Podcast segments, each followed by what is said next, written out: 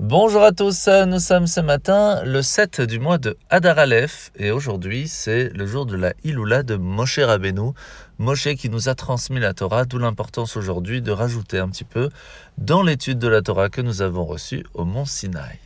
Alors aujourd'hui dans le Tanya, nous sommes dans la continuation toujours du chapitre 27. L'Admorazaken continue de nous expliquer l'importance de ce que l'on appelle la Itkafia, le fait de travailler sur soi-même, que même lorsque nous avons quelque chose qui est interdit devant nous, ou même quelque chose de permis, de travailler à expliquer à notre corps que c'est nous qui choisissons si oui ou non nous allons le faire, nous allons le manger, nous allons en profiter.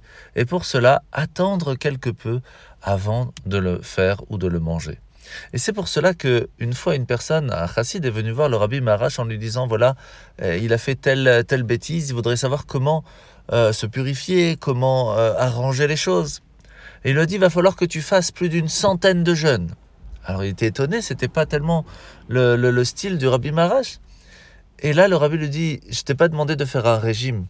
On parle pas ici de jeûne simplement physique. Ce que je te demande, c'est que chaque fois qu'arrive devant toi la possibilité de faire quelque chose, ferme les yeux, réfléchis et explique à ton corps si oui ou non c'est bien. Et si ce n'est pas bien, alors repousse-le complètement. Fais ça une centaine de fois pour t'habituer. C'est ça ce que l'on appelle faire un jeûne. nous sommes aujourd'hui dans la mitzvah positive numéro 109, le fait que lorsqu'une personne n'est plus pure, elle peut se tremper dans un mikvé pour se purifier. Mais attention, il faut que l'eau qui se trouve à l'intérieur de ce mikvé soit de l'eau de pluie pure, qu'elle soit venue sans que l'humain y a mis son grain de sel. Alors comment peut-on faire cela?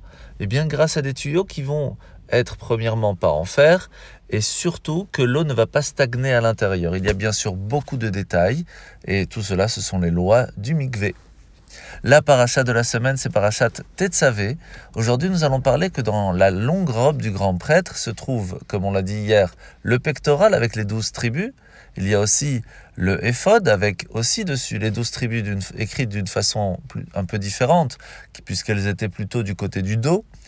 Et aussi quelques petites clochettes d'or avec des grenades de laine qui se trouvaient tout en bas de la robe.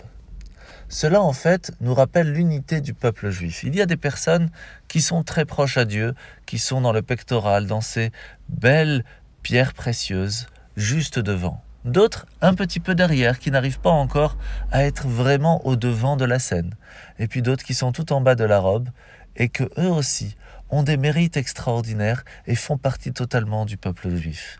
Et c'est ce rappel de l'unité que le grand prêtre venait nous rappeler pour pouvoir avoir le mérite d'être euh, présent dans le temple, d'avoir la délivrance divine, d'avoir la présence divine au jour le jour pour le peuple juif, on se doit d'être unis, tous ensemble, quelle que soit la personne, parce que chacun d'entre nous a du mérite.